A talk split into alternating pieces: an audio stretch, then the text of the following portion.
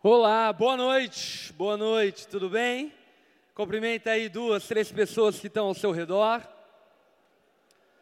Como vocês acabaram de ver aqui nesse vídeo, daqui duas semanas nós começamos o tema Mesh, aonde nós vamos tratar durante aí dois meses a respeito de relacionamento amoroso entre marido, esposa, criação de filhos, enfim, vai ser um tempo muito legal. Daqui duas semanas, reserve aí na tua agenda, reserve aí esse tempo na tua vida, porque eu tenho certeza que será de extremo proveito. Enquanto isso, nessas duas semanas que antecedem o tema Mesh, nós queremos trabalhar aí, tratar um subtema muito, eu diria, esclarecedor, revelador, tirando em conta o fato de que nós temos muitos equívocos na nossa mente a respeito desses assuntos, então eu creio que será de grande proveito nós tratarmos isso durante essas duas semanas. Nós trataremos essa semana a respeito de trabalho quem aqui ama trabalhar? Vamos falar sobre trabalho e na semana que vem vamos falar sobre descanso e trazer todas as verdades bíblicas implícitas e explícitas a respeito do trabalho e do descanso. Está preparado para isso? Amém? Vamos orar para começar essa noite a mensagem e recebemos de Deus entendimento da palavra dele. Vamos orar. Jesus, obrigado por Sua graça, amor, misericórdia derramado sobre nós de maneira tão abundante. Nós clamamos a Ti, Jesus. Venha sobre nós nessa noite, de uma maneira tal que possamos ser colocados contra a parede em relação aos nossos equívocos. E saiamos aqui completamente transformados por meio da Sua palavra. Espírito Santo de Deus, você tem liberdade no nosso meio. Nós clamamos a Ti, dá-nos discernimento, revelação, clareza de tudo aquilo que vamos ouvir, para que aquilo que vamos ouvir produza vida eterna em nós. Nós somos totalmente dependentes de Ti, ó Deus, e por isso que nós clamamos a Ti, misericórdia e graça, nos ajude a Te agradar e viver de tal maneira que o Senhor seja glorificado através da nossa vida. Abençoa-nos essa noite mais uma vez e dá-nos entendimento da tua palavra. Nós oramos no nome de Jesus. Amém e amém. Para começarmos, eu quero ler dois textos com vocês. O primeiro texto, Gênesis capítulo 2, versículo 15. Gênesis capítulo 2, versículo 15. Aonde o texto bíblico relatando acerca da criação e dos momentos primeiros da criação, diz no versículo 15 que o Senhor Deus colocou o homem no jardim do Éden para cuidar dele e cultivá-lo. Para cuidar dele e cultivá-lo. E o Senhor Deus ordenou ao homem: coma livremente de qualquer árvore do jardim, mas não coma da árvore do conhecimento do bem e do mal, porque no dia em que dela comer, certamente você morrerá. Porque Deus colocou o homem no jardim do Éden para cuidar dele e cultivá-lo. Agora olha Gênesis capítulo 3, versículo 17. O homem é ludibriado por sua mulher Eva, e depois desse equívoco, esse engano que o homem abraçou, ele e a sua mulher, ele e a sua esposa comem do fruto no qual Deus havia mandado que ele não comesse. Então, Deus deflagra ao homem, à mulher e à serpente maldições específicas para cada um deles. E aqui no versículo 17 existe a declaração de maldição sobre o homem. E a palavra diz: Visto que você deu ouvidos à sua mulher e comeu do fruto da árvore da qual ordenei que não comesse, maldita é a terra por sua causa. Com sofrimento você se alimentará dela todos os dias da sua vida. Ela lhe dará espinhos, ervas daninhas, e você terá que alimentar-se das plantas do campo. Com o suor do seu rosto, você comerá o seu pão até que volte à terra, visto que dela foi tirado, porque é pó e ao pó voltará. Portanto, nesses dois textos bíblicos que nós acabamos de ler, nesse relato da criação, nós percebemos Deus, antes da queda, dando ao homem trabalho. O trabalho do homem era cuidar do jardim e cultivar ele. E depois da queda, Deus lançando maldição no trabalho que o homem deveria fazer para então extrair da terra alimento e provisão para a vida dele. E aí, antes que nós tratemos a respeito de bênção e maldição acerca do trabalho, eu acho que é muito importante nós termos uma boa definição do que é o trabalho. E por definição, trabalho ele pode ser definido como esforço físico ou intelectual que vistas a um determinado fim. Portanto, trabalho não é somente o que fazemos. Trabalho também é por que fazemos. Trabalho não é só fazer algo. Trabalho diz respeito ao propósito, à razão por aquilo que nós fazemos. E se nós ignoramos o porquê nós fazemos, ou se ignoramos o que fazemos, nós então estamos infringindo e não estamos trabalhando. O trabalho implicitamente exige de mim, exige de você uma resposta de finalidade. Para que e por que nós trabalhamos? Trabalho é tudo aquilo que nós fazemos de maneira criativa, física ou intelectual, que vista um determinado fim. Portanto, o que e o porquê são igualmente importantes quando nós vamos nos dedicar a algo, nos dedicar ao trabalho. E se tratando dos textos bíblicos que nós acabamos de ler, nós percebemos que, inicialmente, antes da queda, o trabalho para o homem, primeiro, não era sofrido, segundo, era algo prazeroso, terceiro, era algo que rendia a ele propósito. O homem trabalhava com alegria, porque a terra não era maldita. Ele trabalhava com satisfação, porque ele não trabalhava, presta atenção, ele não trabalhava visando a provisão, porque a provisão já estava diante dele. Ele trabalhava visando a glória de Deus, ele trabalhava visando cooperar com Deus.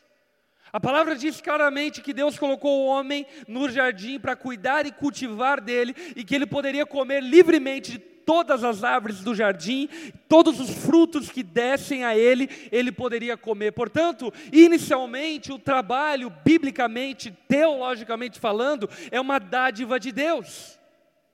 É uma dádiva de Deus o fato de podermos cooperar com as nossas próprias mãos com o Criador. Agora, em continuidade do texto, nós percebemos que no momento da queda, o trabalho é diretamente afetado. O trabalho do homem recebe uma severa maldição. Agora, algo que eu quero que você perceba no próprio texto é que Deus não amaldiçoa o trabalho, Existe agora a maldição no trabalho. Você entende a diferença? Não é o trabalho que é uma maldição, mas agora o homem vai ralar para da terra extrair provisão, porque agora o trabalho dele é penoso, é pesado, porque a terra produz abrolhos espinhos, a terra não é mais parceira do homem, agora ele vai ter que trabalhar muito para poder pagar os boletos dele, se é que você me entende. Portanto, aqui existem duas coisas paradoxais. Primeira, uma firme afirmação: o trabalho é uma benção. Segundo, uma outra firme afirmação: o trabalho pode estar carregado de maldição. Como o trabalho pode se tornar uma maldição? Aí nós precisamos entender etimologicamente da onde surge essa palavra trabalho. E eu não sei se você sabe, mas essa, essa palavra trabalho, ela é originada em uma outra palavra no latim, mas no hebraico, outra palavra no latim chamada culto.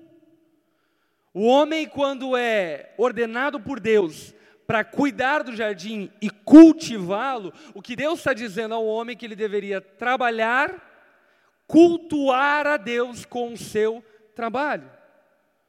Portanto, trabalho é culto trabalho é culto. Tanto é que nós chamamos, por exemplo, uma determinada cultura de agricultura de cultura, ou seja, o hábito de cultuar algo, a frequência contínua de fazer a mesma coisa, de trabalhar no mesmo labor. Isso é uma cultura, cultura proveniente do cultivo. Portanto, tudo isso aqui está no mesmo bolo. Trabalho é culto. Repete comigo: trabalho é culto. Portanto, sendo o trabalho um culto, nós precisamos nos perguntar a quem nós adoramos com o nosso trabalho. E esse é o X da questão. Qual é a finalidade do nosso trabalho? Para que e por que nós fazemos tudo o que fazemos?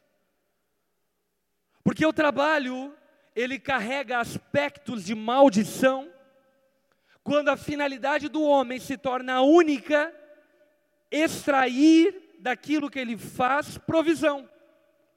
E quando ele troca a finalidade primeira do trabalho, que é a adoração. Portanto, o trabalho precisa necessariamente, para nós cristãos, estar vinculado com a nossa adoração. Porque no fim das contas, o trabalho é um altar onde Deus será adorado ou onde um ídolo será adorado. Tudo depende da finalidade com a qual nós fazemos o que fazemos. E a pergunta que eu te faço é: quem tem sido adorado com o seu trabalho?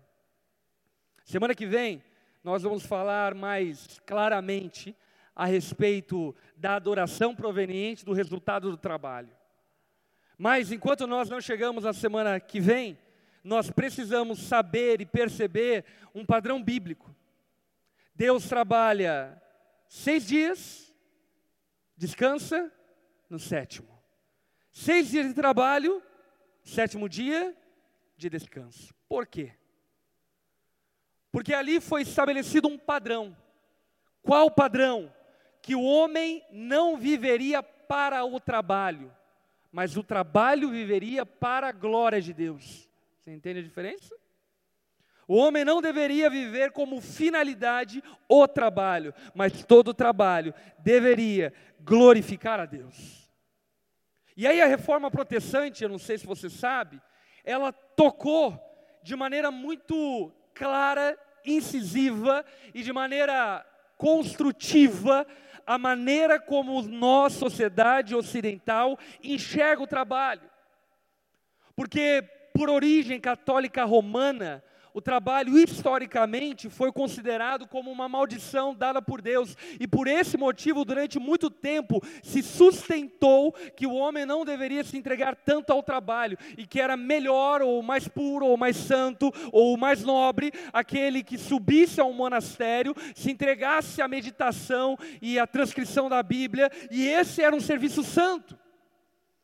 Porém, quando a reforma é deflagrada, essa visão que o trabalho é uma maldição é completamente modificada. E, inclusive, isso tem impactos profundos na nossa sociedade. Olha, por exemplo, o que o reformador João Calvino fala acerca do trabalho. Ele diz o seguinte: Deus chama cada um para sua vocação particular, cujo objetivo é a glorificação dele mesmo.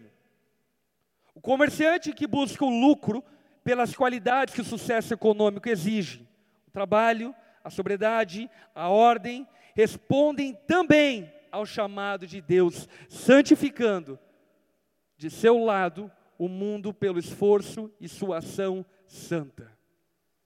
Olha que incrível o que Calvino está afirmando aqui. O que Calvino está afirmando é que um comerciante, um engenheiro, um médico, um professor, um pedagogo, adora Deus através do exercício constante com aquilo que ele faz. E de fato, o empresário precisa e tem que visar o lucro da sua empresa. Porque esse lucro precisa ser instrumento de glória para Deus. Como pastor? Entregando de oferta na igreja? Também. Mas não somente isso. Gerando emprego, gerando igualdade na sociedade, gerando sustento para famílias.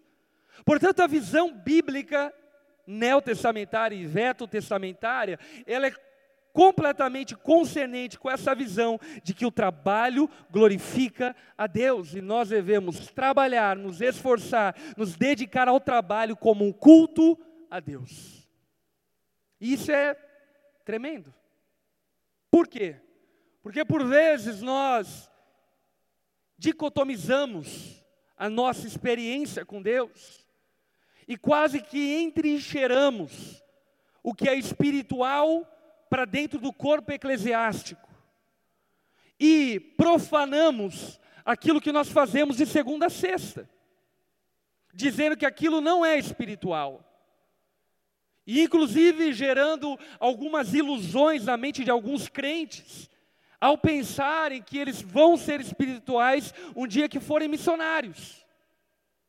E não compreendendo que o exercício profissional que ele exerce é tão culto quanto o exercício que o missionário oferece a Deus.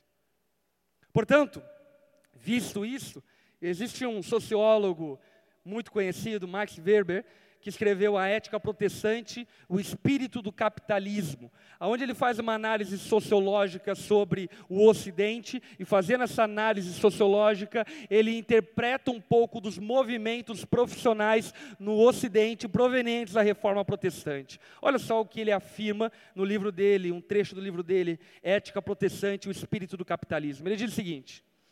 As diferenças entre os países que aderiram à reforma protestante e os que não aderiram parecem encontrar respaldo em diversas, diversos indicadores de estatísticas.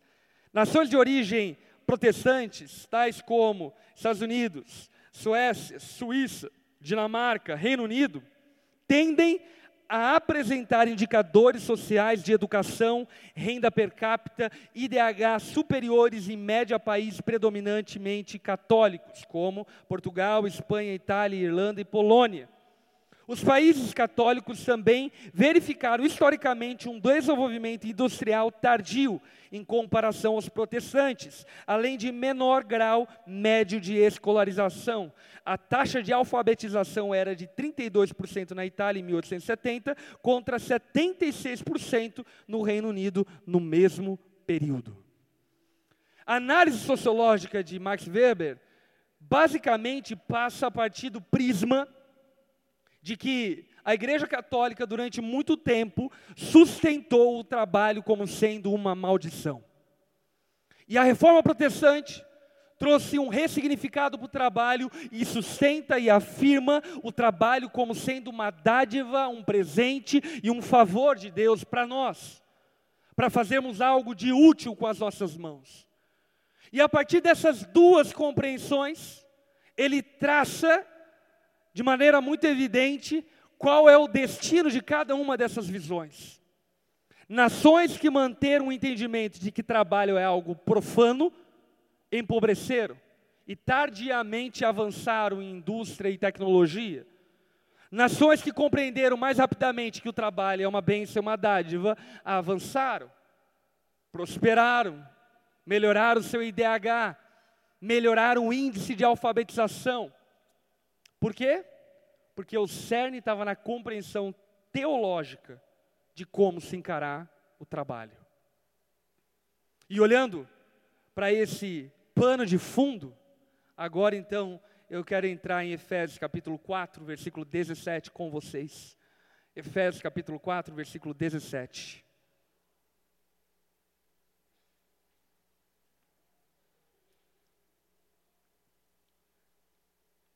Nós vamos ler alguns versículos, mas para contextualizar, um versículo apenas que eu quero destacar com vocês.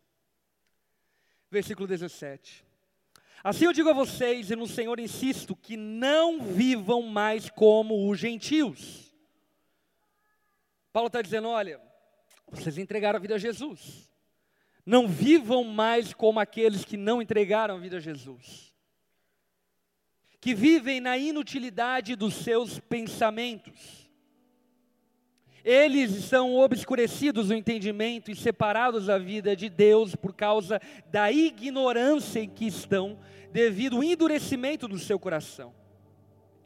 Tendo perdido toda a sensibilidade, eles se entregaram à depravação, cometendo com avidez toda espécie de impureza. Todavia, não foi isso que vocês aprenderam de Cristo. De fato, vocês ouviram falar dele e nele foram ensinados de acordo com a verdade que está em Jesus. Quanto à antiga maneira de viver, vocês foram ensinados a despir-se do velho homem, que se corrompe por desejos enganosos, e serem renovados no modo de pensar, e a revestir-se do novo homem, criado para ser semelhante a Deus em justiça e em santidade, provenientes da verdade. Preste atenção. Eu, você, nós fomos ensinados a nos despirmos da nossa antiga maneira de viver. Portanto, cada um de vocês deve abandonar a mentira, falar a verdade ao seu próximo, pois todos somos membros de um mesmo corpo. Quando vocês ficarem irados, não pequem. Apaziguem a sua ira antes que o sol se ponha, e não deem lugar ao diabo. O que é interessante é que essas duas coisas, elas tipicamente são espirituais e tipicamente são assuntos da religião, não é? Mentira, falar a verdade, Quantos aqui pressupõem que isso é um princípio cristão? Isso é algo meio óbvio. Agora Paulo, ele vai falar algo aqui no versículo 28 que não parece ser muito comum quando nós pensamos espiritualidade. O que Paulo vai dizer no versículo 28 é: o que furtava, não furte mais, antes trabalhe fazendo algo de útil com as mãos, para que tenha o que repartir com quem estiver em necessidade. Talvez superficialmente você leia esse versículo e pense que Paulo ele está dando uma orientação para criminosos, latrocidas, gente que anda com a quadrada na cinta, para fazer um assalto numa padaria, em algum estabelecimento comercial. Mas o que o apóstolo Paulo está falando aqui não é necessariamente sobre esse tipo de criminoso. Ele está falando sobre um outro tipo de criminoso. E aqui ele está montando um paralelo, dizendo: o que roubava, não roube mais, antes trabalhe. Preste atenção. Qual é o oposto de roubar, segundo o que Paulo está dizendo para nós? Qual é o oposto? Não roubar? Não. O oposto de roubar, segundo o que a palavra está nos dizendo, é trabalhar. Portanto, o que nós podemos afirmar a partir desse texto, que aquele que não trabalha, tendo condições de trabalhar, é ladrão, rouba. Por que rouba? Porque ele está tirando o sustento de alguém que está trabalhando para extrair sustento da terra. Portanto, quando Paulo fala que é, quanto à antiga maneira de viver nós fomos convidados a nos despir, ele está dizendo que uma característica cristã é o trabalho, não é o ócio, não é a preguiça, não é se entregar à cama e se render ao colchão ortobom. Mas antes, é levantar corajosamente na segunda-feira e enfrentar uma semana de trabalho árduo para a glória de Deus. E o que Paulo está dizendo é que esses que não têm essa postura são ladrões, estão roubando. De alguma forma você há de convir comigo que de fato estão roubando. Obviamente que aqui eu não me refiro, não me refiro a, enfim, estudantes, até porque o teu trabalho é estudar. Né? Estude e faça igual meu filho Josh, que hoje chegou em casa com um boletim com honra ao mérito. Orgulho do pai. Porque o trabalho dele é estudar. Mas o que eu estou afirmando é que uma vez que você já deixou a fase da, de ser estudante, a infantilidade, a adolescência, agora chegou a sua hora de trabalhar. E existem trabalhos nas suas mais diferentes características que precisam ser considerados. Por exemplo, é muito nobre a família e a mulher que pode dedicar-se ao trabalho doméstico. E isso é um trabalho. E aliás, muitas vezes um trabalho mais puxado do que o do marido. Isso é um trabalho. Agora, porventura, numa circunstância social em que nós vivemos, onde a mulher não pode se dar ao luxo de poder cuidar da casa, ela vai ter que entrar no mercado de trabalho. O que de fato é inaceitável numa perspectiva cristã é o ócio é a preguiça. É gente de braços cruzados, sendo mantidos sentados por outros. O que Paulo está falando de maneira muito enfática é que nós não devemos roubar mais, mas nós devemos trabalhar. Trabalhar, e a única maneira de você não roubar é trabalhando. É trabalhando. E Paulo diz que o nosso trabalho, ele precisa aspirar uma coisa que eu diria muito significativa dentro inclusive dos tempos em que nós vivemos, onde ele diz o seguinte: fazendo algo de útil com as mãos para que tenha o que repartir com quem estiver em necessidade. Portanto, nós podemos concluir que Paulo está dizendo para que não apenas ocupemos um cabide de emprego, mas que nós trabalhemos para ter largueza para ajudar quem está passando necessidade. E aí você concorda comigo que aquele que faz o seu trabalho gerar ainda maior lucro, tem maior largueza para ajudar mais pessoas com necessidade, sim ou não? Portanto, nós podemos concluir que o apóstolo Paulo está dizendo aqui é trabalhe para que você cresça profissionalmente, para que teu salário seja melhor, para que a tua provisão seja maior e você possa ajudar ainda mais pessoas. E por que é importante falar isso? Porque tem gente equivocadamente enxergando, por exemplo, o empresariado como algo pecaminoso. E eu quero que você compreenda socialmente, sociologicamente, filosoficamente, que esse não é um conceito bíblico. Esse é um conceito originado no pensamento marxista da luta de classes, do empresário que luta contra os funcionários. Isso não é um entendimento bíblico. O que a palavra nos orienta e nos diz é que de fato precisamos trabalhar, crescer o nosso trabalho, se esmerar, visando a glória de Deus e adorar a Ele com aquilo que nós fazemos. E aí então, o que o apóstolo Paulo está dizendo é que nós precisamos passar de provido para provedor, de alguém que carece de provisão para alguém que oferece provisão. E incrivelmente essa didática ela é ensinada na geração de filhos.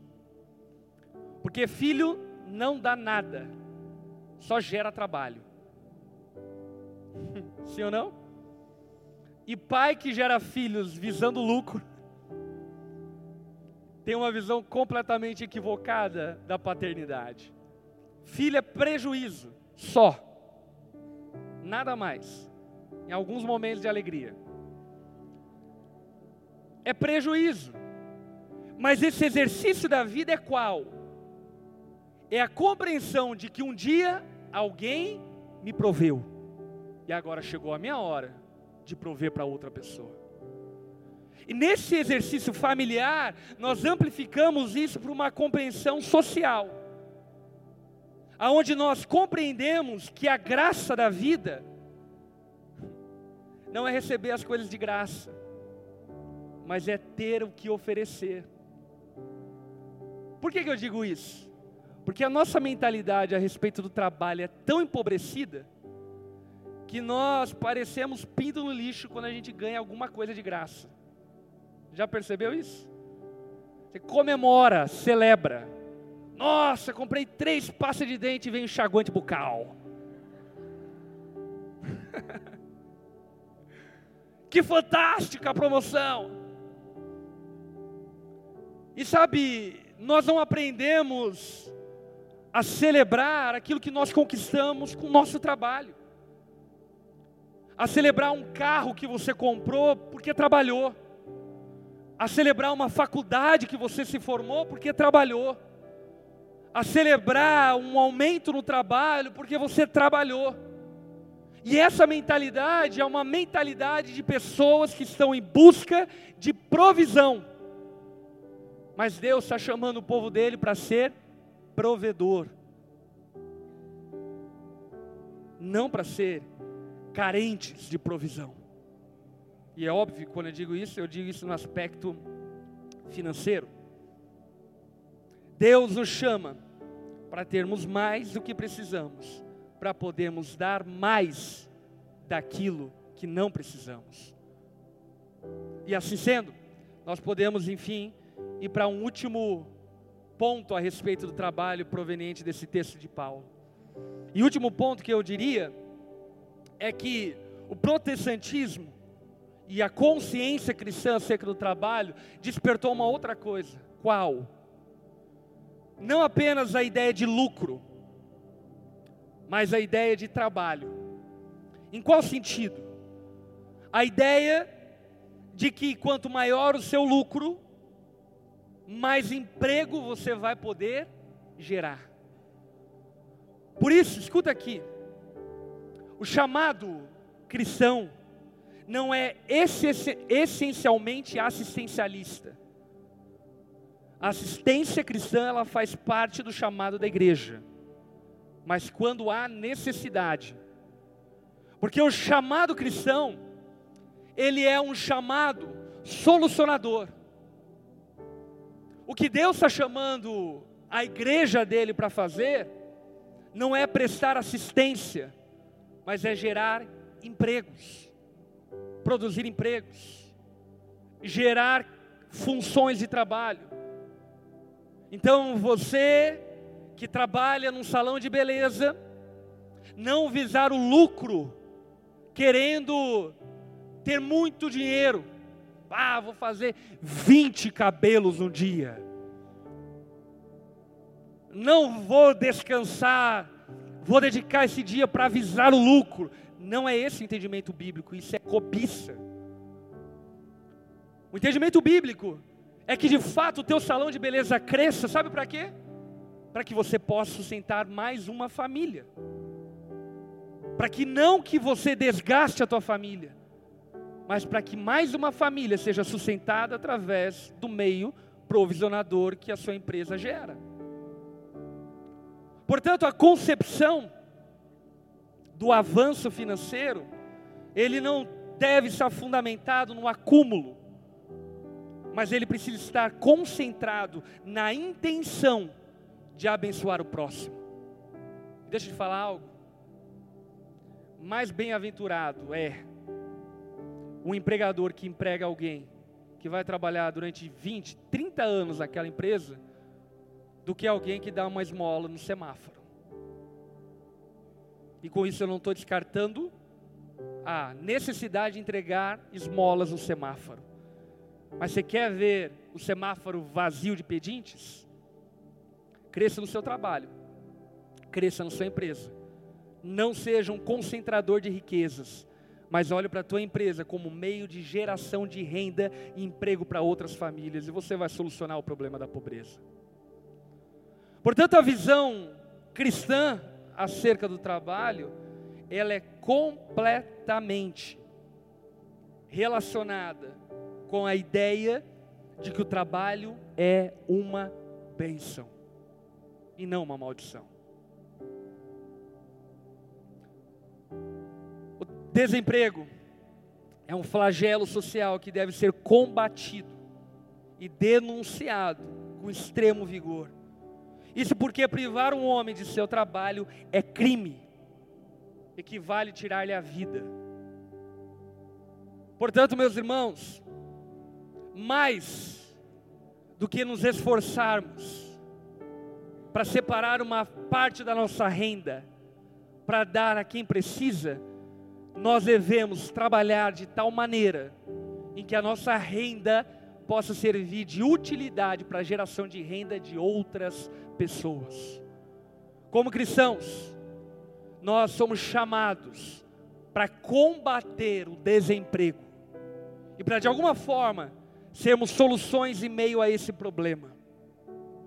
E assim sendo, eu quero encerrar deixando aqui três possíveis atitudes para que nós combatemos, combatamos o desemprego. Primeiro, empreenda. Empreenda. Tenha coragem. Agora, empreender não é a mesma coisa do que não ter patrão. Pelo contrário, o teu patrão é o mais severo. É o fato de que você não trabalhar não vai ter renda. Tem que trabalhar. Empreenda. Sabe, tenha ousadia e coragem para colocar seus projetos em voga. Tenha ousadia e coragem para fazer o que você foi chamado para fazer para aquilo que você tem habilidade para fazer, não numa atitude, obviamente, rebelde da adolescência. Vou empreender, vou vender suco de limão na minha calçada. Né? Não no empreendimento rebelde, mas no empreendimento sóbrio e maduro, empreenda. Empreendendo, contrate. Chame pessoas para formar a tua equipe porque o teu empreendimento vai alavancar ainda mais. E além disso, você vai estar cumprindo um chamado com o seu empreendimento, que é gerar renda e recurso para quem não tem. E terceira atitude para acabar com o desemprego, prospere. Não tenha medo de prosperar. Não tenha medo de ir bem no seu trabalho. Não ache que você é menos espiritual porque você é rico. Você é menos espiritual se sendo rico, não entender que a finalidade da tua riqueza não é você mesmo. Aí você é menos espiritual. Mas entendendo e compreendendo que a tua riqueza é um meio para a glória de Deus, que no nome de Jesus você prospere. E por fim, isso aqui só vai de gorjeta. Deixa eu falar algo. Nós só conseguimos extrair riqueza do suor derramado. Não procure caminhos fáceis. Não existem caminhos fáceis. Pastor, me falaram de uma aplicação que eu faço e vai render 30% no mês. Não existe isso, filho já passou Telex Free, já passou tudo. Ninguém aprendeu ainda. Não existe isso. É necessário trabalhar, construir, edificar. E inclusive, investir, por exemplo, em ações é um trabalho. não é algo que qualquer leigo pode fazer, porque fácil você perde dinheiro. É um trabalho, precisa de esmero, dedicação, entendimento. Portanto, essa ideia de que você deve parar de trabalhar para fazer o teu dinheiro trabalhar por você, nada mais é do que uma desculpa de vagabundo. Porque isso nunca vai acontecer. Toda a nossa existência vai ser recheada por sete dias: seis dias de trabalho, um dia de descanso. Esse é o padrão de Deus. Ah, pastor, eu quero chegar num dia onde eu não preciso mais trabalhar. Nesse dia, se você chegar e não precisar mais trabalhar, você vai querer trabalhar. Porque o homem foi feito para o trabalho. E aquele que não trabalha, na verdade, nem homem é. É um outro tipo de bicho. Uma coisa meio estranha. Portanto, o que eu quero que você entenda e compreenda a partir dessas verdades bíblicas é que o chamado é uma benção, o trabalho é uma benção, que o trabalho é espiritual e que sim, nós podemos e não só podemos, mas devemos cultuar a Deus através do nosso trabalho. Amém? Quantos recebem isso em nome de Jesus? Amém.